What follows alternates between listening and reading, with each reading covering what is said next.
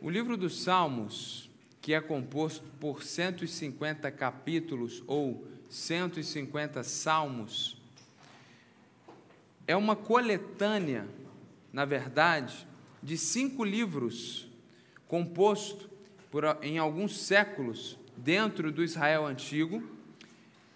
E esses cinco livros foram juntados e eles compõem então esses 150 salmos. Cada um desses salmos era uma canção cantada no antigo Israel. Cada uma dessas canções não eram só poesias a serem declamadas, não eram textos a serem lidos, mas eles eram cantados, havia música, havia melodia, havia acordes e arte por trás dessas canções. Infelizmente, nós perdemos a musicalidade, ficamos com as letras, letras inclusive que são inspiradas pelo Espírito do Senhor.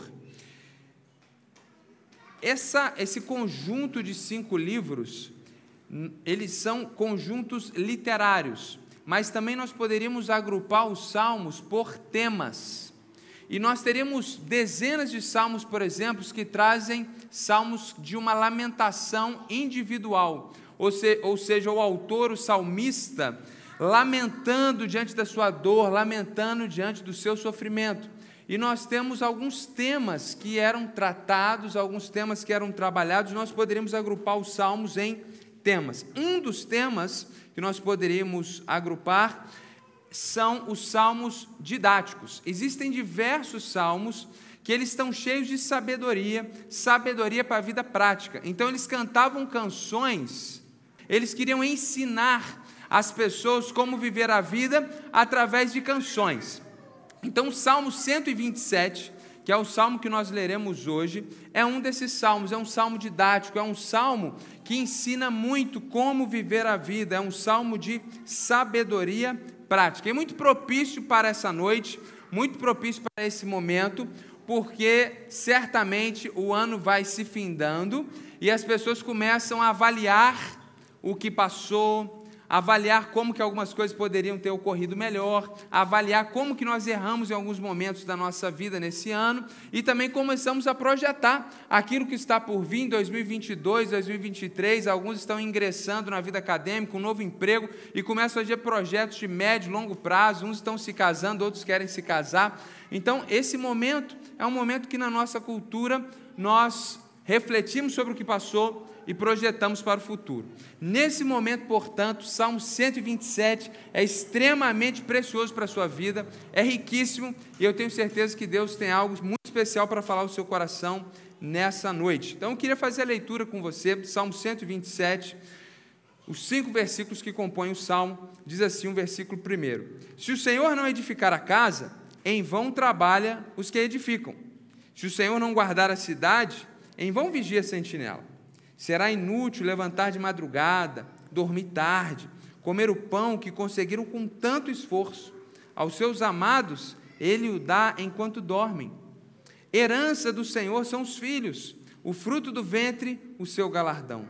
Como flechas na mão do guerreiro, assim são os filhos da sua mocidade. Feliz o homem que enche deles a sua aljava, não será envergonhado quando enfrentar os seus inimigos no tribunal. Quem compôs esse salmo, surpreendentemente para muitos dos irmãos, foi o rei Salomão. Está escrito aqui, olha na sua Bíblia, antes do versículo 1 está escrito: Cântico de peregrinação de Salomão.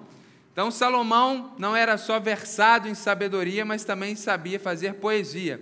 Está aqui um salmo, uma poesia cheia de sabedoria. Essa poesia que ele herdou certamente do rei Davi, seu pai, e a sabedoria que Deus o tinha concedido.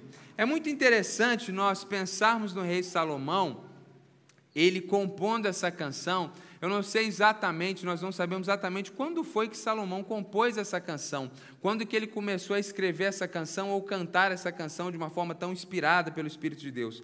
Mas é muito interessante que 1 Reis, capítulo 7, verso 1 diz que ele construiu um palácio para ele, tão grandioso, tão belo, tão glorioso, que a obra demorou 13 anos. E não era porque a obra era pública, é porque era um palácio extraordinário. 13 anos construindo a casa do rei. E é muito interessante esse rei dizer: se o Senhor não edificar a casa, em vão trabalhos que edificam. Um homem que tem um reino sob o seu comando. Um homem riquíssimo, um homem poderosíssimo, conhecido no seu tempo em diversas nações, diversos povos, a ponto que os outros reis da terra vinham até ele para consultar sua sabedoria. A sua riqueza era incrível, a ponto que a Bíblia destaca não só a sua sabedoria, mas a sua riqueza, inclusive. E esse homem rico, poderosíssimo, com centenas de milhares de homens trabalhando na construção da sua casa, ele reconhece que a casa dele, bela e grande, não é bela, grande, não está edificada, porque ele era rico, poderoso e o grande rei de Israel. Mas ele reconhece que se o Senhor não edificar a casa, em vão trabalha os que a edificam. Ele disse: se o Senhor não guardar a cidade, em vão vigia a sentinela. As cidades daquele tempo, a gente tem dito isso muitas vezes, e é muito importante que a gente sempre se lembre: as cidades daquele tempo eram muradas, por uma questão de segurança. Então, os muros não fechavam o país, mas os muros fechavam as cidades. E Jerusalém era uma cidade fortificada, era uma cidade murada, como toda cidade minimamente relevante naquele período, para se proteger de invasores, de outros povos, de guerras. Então, até hoje, se você for a Jerusalém, você encontra a cidade antiga do tempo de Davi murada e os muros que foram feitos ao longo dos séculos, e você tem até hoje ali a grande cidade moderna de Jerusalém ao redor, mas a cidade murada, o centro histórico que você pode visitar. E esse rei que habitava na cidade de Jerusalém, que era uma cidade murada, que tinha um exército ao seu dispor, ele diz: se o Senhor, se o Deus verdadeiro, se Yahvé não guardar a cidade, em vão vigia a sentinela. Jerusalém é uma cidade que está no alto, é uma cidade que possui túneis para os reis fugirem em caso de necessidade. Uma cidade muito difícil de ser conquistada. Mas ele não destaca a, a, a força da cidade, ou a dificuldade da cidade ser tomada. Ele destaca o Senhor da cidade. Ele diz que é Deus que traz segurança para a cidade. E ele diz: será inútil levantar de madrugada, dormir tarde, comer o pão que conseguiram com tanto esforço, aos seus amados ele dá enquanto dormem. Aqui tem um, um toque poético maravilhoso, que se perde muito aqui no português e a gente precisa resgatar. Se você abrir a sua Bíblia, por favor, comigo, 2 Samuel capítulo 12, verso 25, esse texto se faz necessário a leitura. Segundo Samuel capítulo 12, verso 25. O texto bíblico diz assim: A partir do verso 20, 25, Davi o entregou nas mãos do profeta Natã. Davi entrega o bebezinho Salomão nas mãos do profeta Natã. E este, Natã, profeta, lhe chamou Gedidias, por causa do Senhor. Quando o profeta Natan pegou o bebê Salomão nas mãos, Deus deu uma revelação para ele e ele falou: o nome desse menino vai ser Gedidias. Gedidias significa amado pelo Senhor. Então, ele dá um nome que contém uma profecia. Ele está dizendo: esse menino, esse Salomão, vai ser amado por Deus. Deus está escolhendo ele, é isso que está contido nessa palavra, para ser o seu sucessor. Ele não era o primogênito, um filho de Betseba tinha acabado de falecer meses atrás. Então havia aquele sentimento que Deus tinha rejeitado um dos seus filhos por parte de Salomão. E agora ele pega aquela criança, o profeta diz: Esse vai ser um filho amado do Senhor. Esse é o filho que Deus tem escolhido para ser o seu sucessor. Então, quando Salomão diz, no Salmo 127, no verso 2, aos seus amados ele dá enquanto dormem, lá no texto original está escrito literalmente: aos seus dias ele dá enquanto dormem. Então ele, ele, ele se lembra que tudo que ele tem, toda a sua riqueza, toda a sua glória, é simplesmente porque Deus o amou, porque ele recebeu o amor e a graça de Deus. E não é por causa da sua capacidade gerencial, por causa do seu empreendimento. Salomão não está se vangloriando. Davi foi um grande rei, mas eu sou maior do que meu pai. Ele está reconhecendo que é o amor de Deus por ele, se lembrando inclusive de uma profecia do profeta Natan, que faz ele ter o que ele tinha e ser quem ele era. E aí, a partir do verso 3, ele diz que filhos são herança do Senhor, são como flechas na mão do guerreiro. Feliz o homem que enche a sua aljava de flechas, ou seja, feliz o homem que tem muitos filhos. Salomão teve 700 esposas e 300 concubinas. Só relata, no entanto, a Bíblia o nome de um dos seus filhos, que é o Roboão, que foi inclusive o rei que o sucedeu. Há também o nome de duas filhas, e fala de homens que se casaram com essas duas filhas. A Bíblia não fala o nome dos outros filhos de Salomão. Alguns dizem porque ele não teve outros filhos homens, outros vão dizer que é porque eram tantos que precisariam de muitos capítulos. O ponto é que Salomão reconhece a bênção da família, a bênção dos filhos, ainda que ele tenha optado pela poligamia que não é o padrão de Deus e que inclusive trouxe problemas para ele na sua no final da sua vida. Então, isso é um pouquinho do salmo na perspectiva de Salomão. Agora, antes da gente aplicar esse salmo para as nossas vidas, tem uma outra informação que é muito importante eu trazer para você, para você entender a riqueza desse texto. O texto diz, em cima do versículo 1, e aí eu quero que você entenda, se você tiver com uma Bíblia escrita, o que está escrito em negrito, por exemplo, todo bem precede Deus, é o título que está aqui. Isso não está no original da Bíblia. Isso foram os editores, tradutores. Agora, o que vem depois, cântico de peregrinação de Salomão, isso está escrito lá no texto original hebraico. Então, cântico de peregrinação significa que essa música que Salomão compôs era usada pelos israelitas quando? Quando eles peregrinavam. Peregrinavam para onde? Para Jerusalém. Os israelitas precisavam, em determinados momentos do ano, ir até a tenda do encontro ao tabernáculo, e depois que Salomão constrói o templo, eles precisam ir até o templo. Eles precisam ir até Jerusalém, porque Deus se manifestava em Jerusalém. Deus se manifestava no templo. Então eles não podiam entregar o dízimo em qualquer lugar, eles tinham que ir até Jerusalém. Eles não poderiam participar de determinadas festas instituídas por Deus nas suas casas. Eles precisavam ir. Um homem comum um israelita comum, ele precisava ir a Jerusalém, em média, três vezes no ano. Saía lá do sul, quase na divisa com o Egito, e vinha de cavalo, vinha de camelo, vinha a pé, vinha em caravanas, vinha com a família a adorar a Deus no lugar que Deus tinha estipulado, que era em Jerusalém. E é muito interessante você se lembrar também que a cidade de Jerusalém é uma cidade que está a 754 metros de altitude. É uma cidade alta. E se você se lembra daquele mapinha de Israel, você sabe que parte do relevo é no nível do mar. Você tem depressão, você vai descendo ali, por exemplo, o Mar Morto, no sul do, do, do, do, de Israel, e você tem ali 400 metros abaixo do nível do mar, a superfície mais baixa do planeta Terra. E Alguns quilômetros depois, 60 quilômetros depois, você tem uma cidade de Jerusalém que está a 750 metros, não é quase um quilômetro de subida. Então, essas pessoas iam fazendo uma viagem cansativa, subindo, o ar vai ficando diferente, o ar vai ficando rarefeito para eles que estavam acostumados a viver abaixo do nível do mar, muitos deles, e o terreno é semiárido, é pedregoso, então não é uma viagem simples. Não é pavimentada, não é segura, não é asfaltada, não é de carro. E esses homens estão indo com as suas famílias, com as suas crianças, com as suas mulheres, pelo menos três vezes no ano, literalmente escalando para Jerusalém. E existem aqui no livro de Salmos várias canções que eles cantavam enquanto eles faziam essas peregrinação, peregrinações. Então aqui o meu diz cântico de peregrinação, Algumas Bíblias mais antigas trazem a expressão cântico de romagem, dessa ideia de, de, de romaria, fazendo uma tradução bem contemporânea. Então,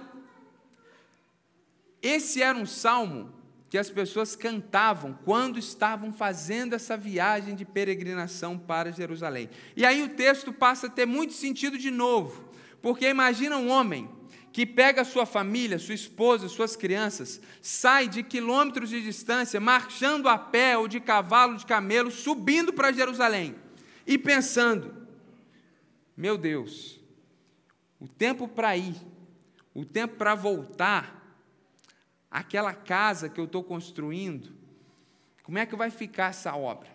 E aí eles cantavam: se o Senhor não edificar a casa, em vão trabalhos que edificam.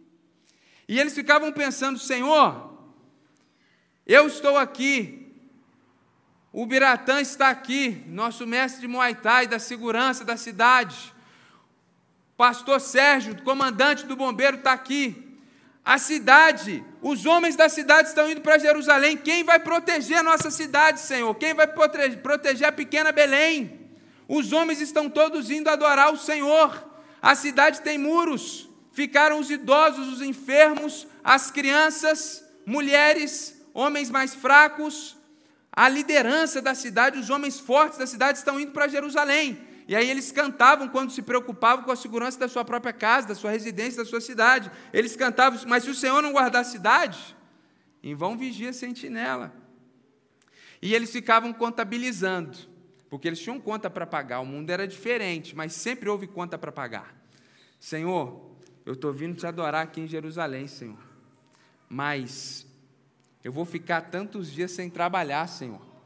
Essa festa caiu justamente no dia, Senhor, que eu tinha que tirar o matinho lá da plantação, Senhor. Senhor, aquele empregado não vai dar conta de cuidar de todos aqueles animais, Senhor. Senhor, eu vou ser demitido. Eu estou vindo aqui em Jerusalém porque o Senhor mandou, eu estou vindo aqui te adorar, Senhor. Mas como vai ficar o meu trabalho? Então eles cantavam: Inútil é levantar de madrugada, dormir tarde, passar o dia trabalhando, comer o pão que conseguiram com tanto esforço. Porque Deus, quando ama, Ele dá para a gente gratuitamente, enquanto a gente dorme. E você imagina fazer uma viagem dessa com três, quatro, cinco, seis, sete, oito, dez, doze crianças. Era uma aventura, irmãos. Era uma, era uma viagem interplanetária. Criança fazendo bagunça, criança jogando pedra no outro, e aquela confusão, e o pai quase fazendo oração: Senhor, me mata logo, que eu não aguento. Me, me leva logo para Jerusalém Celestial, porque essa Jerusalém que está difícil demais. E aí eles cantavam, esses meninos aqui atribulados, fazendo confusão, são herança do Senhor.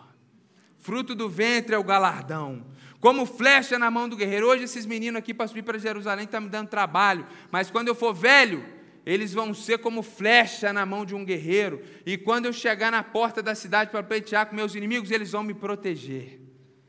E eles cantavam diante da realidade que eles estavam vivendo.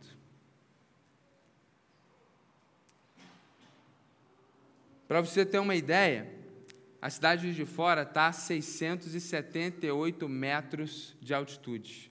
Jerusalém é só 50 metros mais alto que a nossa cidade.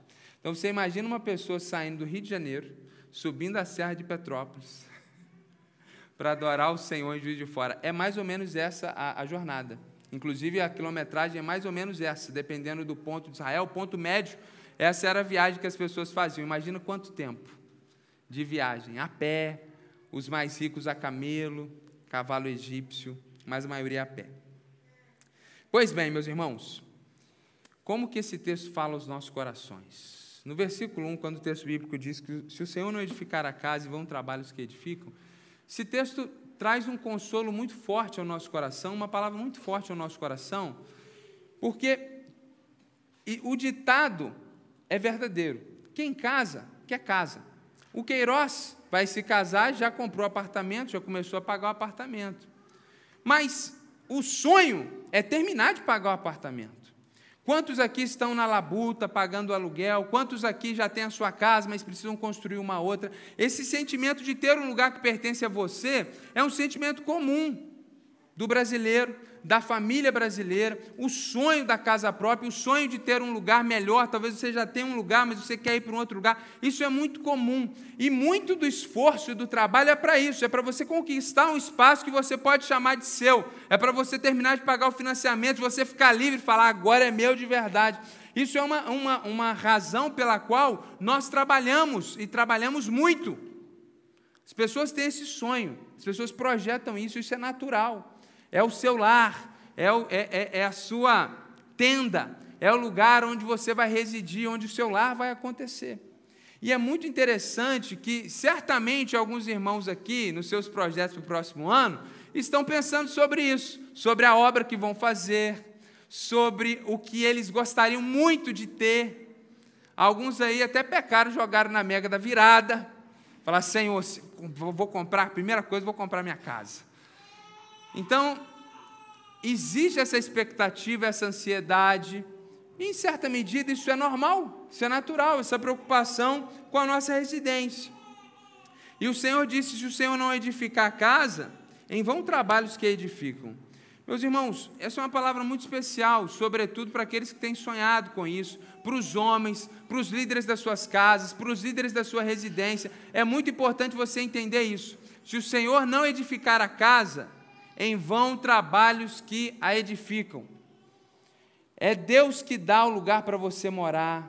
Aqueles que querem se casar estão preocupados. Eu não vou poder casar porque eu não tenho dinheiro. É o Senhor que vai providenciar o lugar para você. É o Senhor que vai preparar uma moradia adequada para você. O Senhor é soberano, é bondoso e Ele é fiel para proporcionar e para cuidar e sustentar os irmãos. Então é muito legal você que quer casar, planejar, você que está pensando numa reforma, numa compra, é muito legal você planejar, projetar, sonhar, se preparar e economizar. Mas não esqueça, se o Senhor não edificar a casa, não tem corretor que resolva o seu problema, não tem caixa econômica que te empresta dinheiro, não tem nada que dê certo. Nós precisamos confiar que é o Senhor que nos prepara o lar e no tempo certo ele vai cuidar de todas as coisas para você. Muito interessante quando ele fala que se o Senhor não guardar a cidade em vão vigia sentinela, que segurança é um tema que amedronta a nossa população, por causa da violência urbana na qual nós estamos inseridos. Então é muito bonito o texto dizer para a gente que o Senhor é quem guarda a cidade, é o Senhor que guarda a nossa casa, é o Senhor que guarda, como diz o texto bíblico, a nossa entrada e a nossa saída. Quantos irmãos vivem reféns do medo? E sim, temos que ser prudentes, mas na sabedoria do dia a dia, a palavra de Deus está nos ensinando que nós temos um Deus que, se Ele resolver guardar você, não tem nada que possa te acontecer. E pode ocorrer dele permitir uma situação? Pode, para te ensinar alguma coisa, para trabalhar alguma coisa na sua vida. Mas Ele é quem nos guarda efetivamente. E é até muito interessante, porque uma aplicação primária é, é, pensar na nossa segurança pessoal, mas o texto, na verdade, fala em um Deus que guarda a cidade. Porque essa é a ideia deles, essa é a ideia de que nós estamos indo, a cidade murada está ficando para trás, e nós vamos voltar só daqui 30 dias nessa excursão, como ficará a cidade? É um sentimento de preocupação com a cidade. E quando nós pensamos nisso, nós deixamos de pensar só na questão da nossa segurança pessoal, mas nós começamos a pensar em segurança pública. E aí nós começamos a pensar em política. E aqui o texto bíblico diz: se o Senhor não guardar a cidade, não tem partido que resolva, não tem governante que dê jeito, não tem comandante que mande. É o Senhor que é soberano sobre tudo. Então, nós temos que pensar, nós temos que refletir. Se você pode, coloque uma câmera. Se você pode, compre um, um, um Rottweiler, como lá da família do pastor Biratã. Tem um pastor alemão lá que o nome é Ragnar, que até o nome assusta. Então, faça o que você puder. Agora, não se iluda, achando que é isso que vai resolver o seu problema. Não, não ache que você tem que andar armado por aí porque você mata, porque você faz e acontece, porque é Deus que guarda é Deus que cuida da nossa vida, é Deus que vai cuidar do nosso país, porque é muito interessante porque essa ideia de ninguém invadia a cidade e tomava uma cidade murada à toa. Vamos lá fazer um pequeno furto. Vamos com 10 mil homens, vamos pular o muro, derrubar o portão da cidade para fazer um pequeno furto. Questão era dominação. A gente está falando de estabilidade do país, a gente está falando de uma invasão que traz uma desestabilidade em todas as áreas do país, em todas as áreas da cidade. Então a gente tem que pensar nisso. Ano de 2022, o fogo vai pegar nesse tema. E a gente tem que pensar nisso. Se o Senhor não guardar o nosso Brasil, não tem político que dê jeito. Gente tem que entender que é o Senhor quem concede a segurança, quem traz estabilidade, quem abençoa a economia e quem cuida de todas essas questões. E aí ele fala: inútil é levantar de madrugada, gente, e ficar trabalhando até altas horas, ficar sem dormir. É inútil se o Senhor não abençoar. Porque quando Deus abençoa, Ele te prospera. E aí, seja você trabalhando muito ou você trabalhando pouco, a prosperidade de Deus faz com que aqueles recursos se multipliquem. Então é muito interessante a gente perceber isso, que alguns trabalham demais, acordam cedo, trabalha, trabalha de noite, trabalha, trabalha, trabalha e ganha mais dinheiro e trabalha mais e continua como estava. E às vezes nós vemos outros que nem trabalham tanto, mas a bênção de Deus na vida é tal, a sabedoria, a falta de intempéries, e, e o dinheiro multiplica. E a pessoa de repente sai como o sol do, e está lá como no meio-dia brilhando. E a gente vê a prosperidade de Deus nas nossas vidas. E a prosperidade do Senhor é isso, meus irmãos. Não tem a ver com quanto você tem, mas tem a ver como que Deus te abençoa e te dá qualidade de vida. A gente conhece pessoas que ganham, em termos absolutos, pouco, mas são prósperos, são felizes, são cuidados pelo Senhor e são abençoados. E outros que ganham cifras incríveis, que geram inveja, mas vivem uma vida de amargura, de tristeza, de tragédia, e a prosperidade passou longe. Está endividado, está atribulado e ganhando muito dinheiro. Porque o Senhor dá aos seus amados enquanto eles dormem, enquanto eles descansam. Deus, quando Ele coloca o seu amor sobre as nossas vidas, tudo é diferente. A gente pode descansar. Então o texto está falando sobre moradia, o texto está falando de segurança, o texto está falando da nossa prosperidade. Aqueles adolescentes e jovens que vão agora começar a vida acadêmica mais séria numa universidade, estão pensando no mercado financeiro.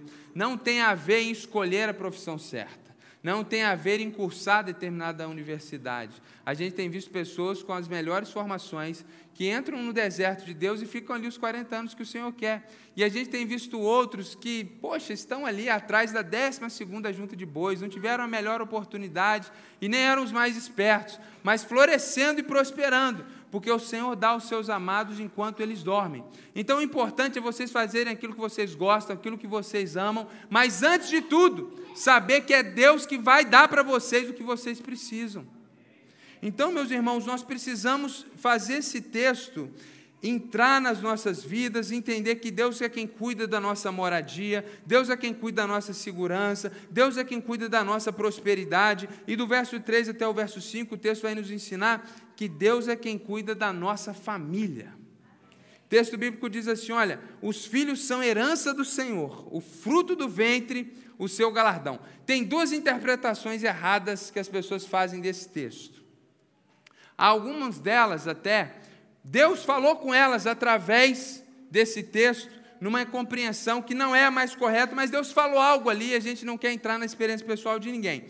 Mas, primeira interpretação errada: as pessoas olham, os filhos são herança do Senhor. Então eles falam: o meu filho não é meu, meu filho pertence a Deus.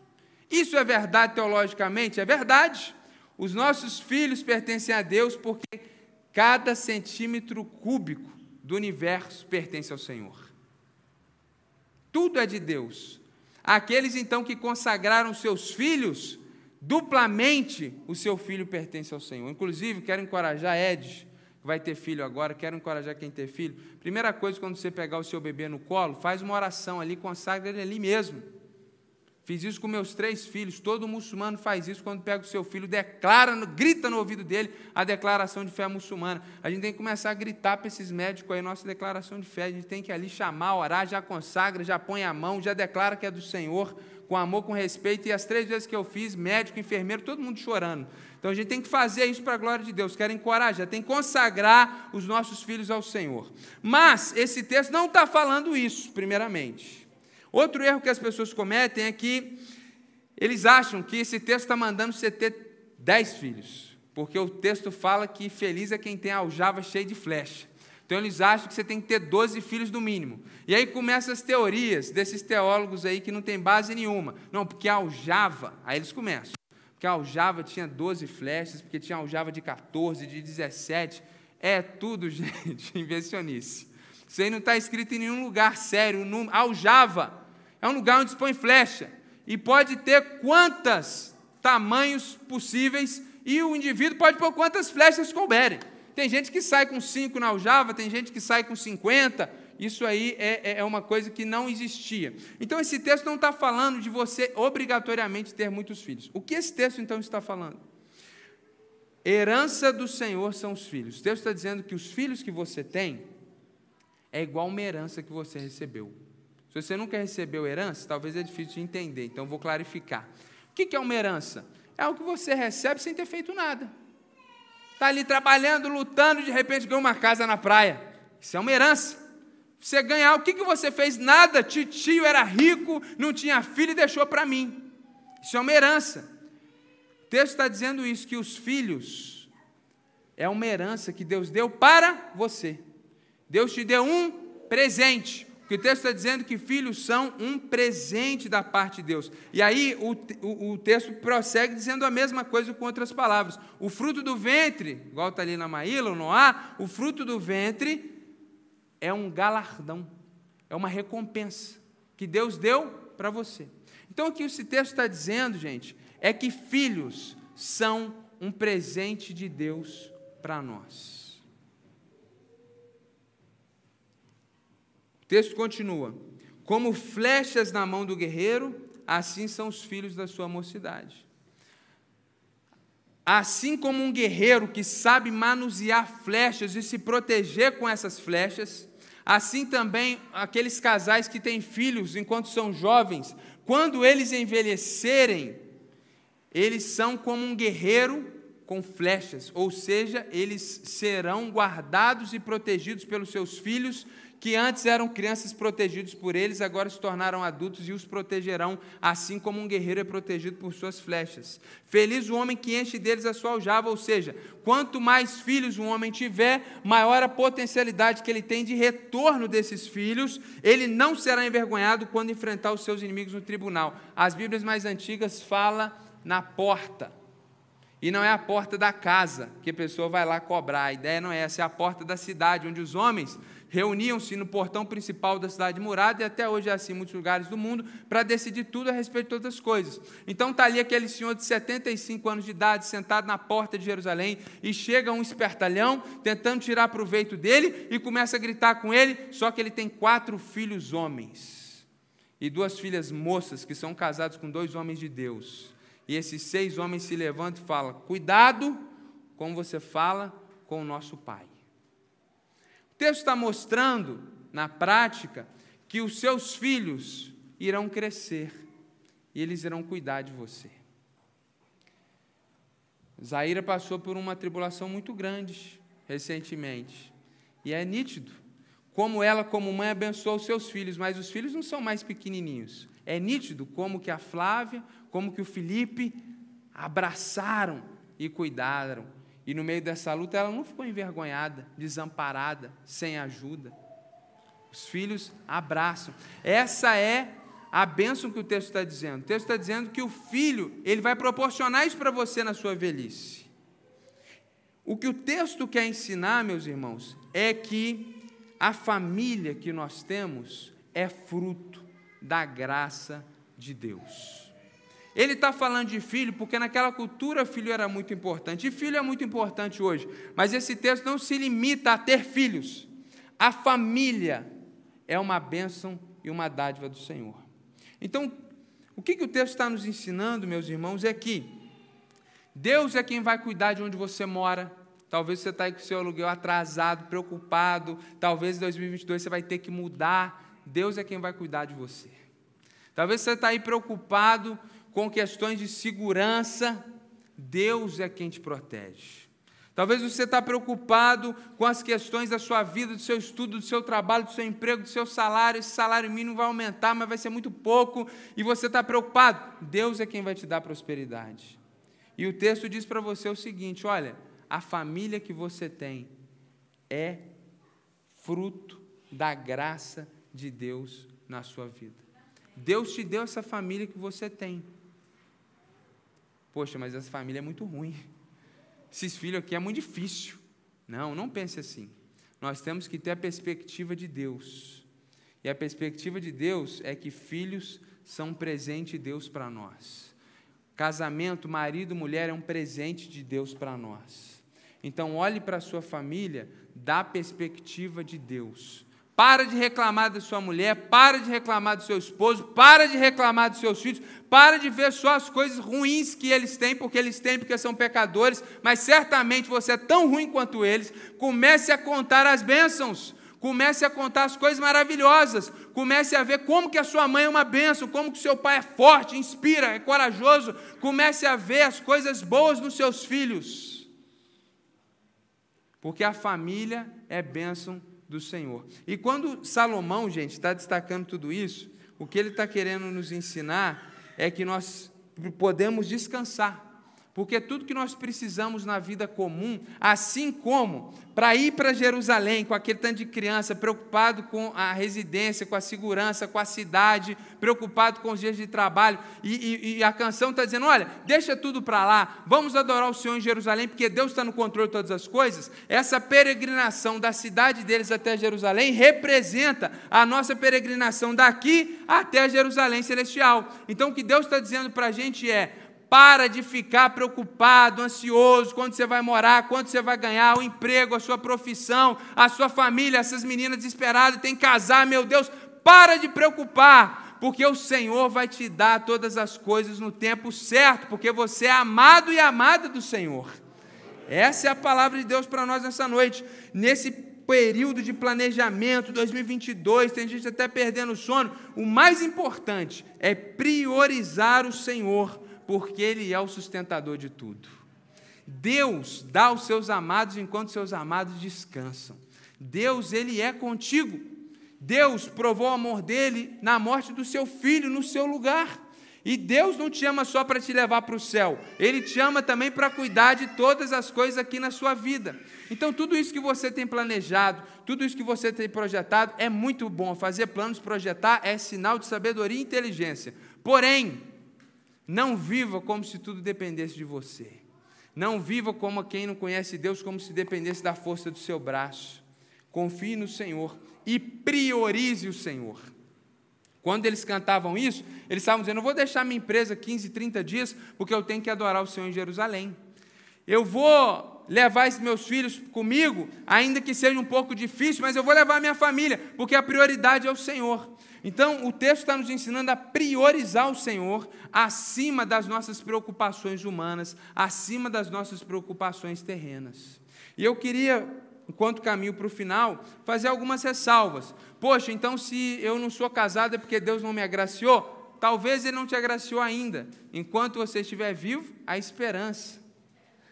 E parece piada e brincadeira, mas a gente tem visto casamentos maravilhosos, fenomenais, depois dos 30, depois dos 40. Alguns são ansiosos, acham que tem que casar antes dos 22 e fica arrumando uns mulambos por aí. Então tenha paciência, confie na graça do Senhor. Outra coisa, e se Deus não te der, não significa que Ele não te agraciou, Ele te agraciou de outras formas. Assim também como é a questão de filhos. Não significa que você não tem um filho hoje, que você não vai ter filho para sempre. Deus pode te surpreender, e não é só Rebeca, Sara, que tiveram filhos depois de serem estéreis. Mas hoje, no nosso dia, a gente tem visto isso: mulheres que não podiam ter filhos, e de repente o Senhor abre a madre. Tentaram inseminação artificial, gastaram muito dinheiro e não conseguiram, e de repente, Deus abre a madre. Então, há esperança no Senhor. E ainda que Deus não tiver filhos biológicos, os filhos adotados também são herança do Senhor. E ainda que você não tenha filhos adotados, filhos espirituais também são herança do Senhor. O texto bíblico diz que nunca viu um justo desamparado, nem sua descendência medigar o pão.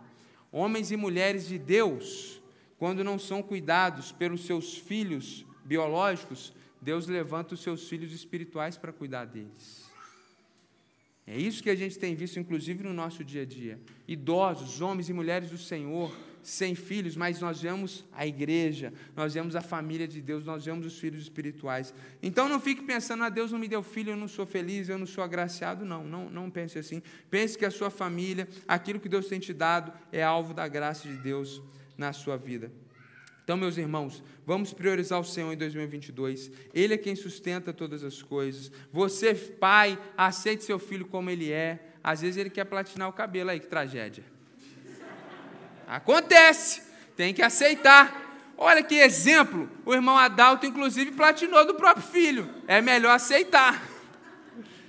E, e, e aí, agora, dia 2, a gente passa a máquina zero para a glória de Deus. Então, você tem que aceitar o seu filho.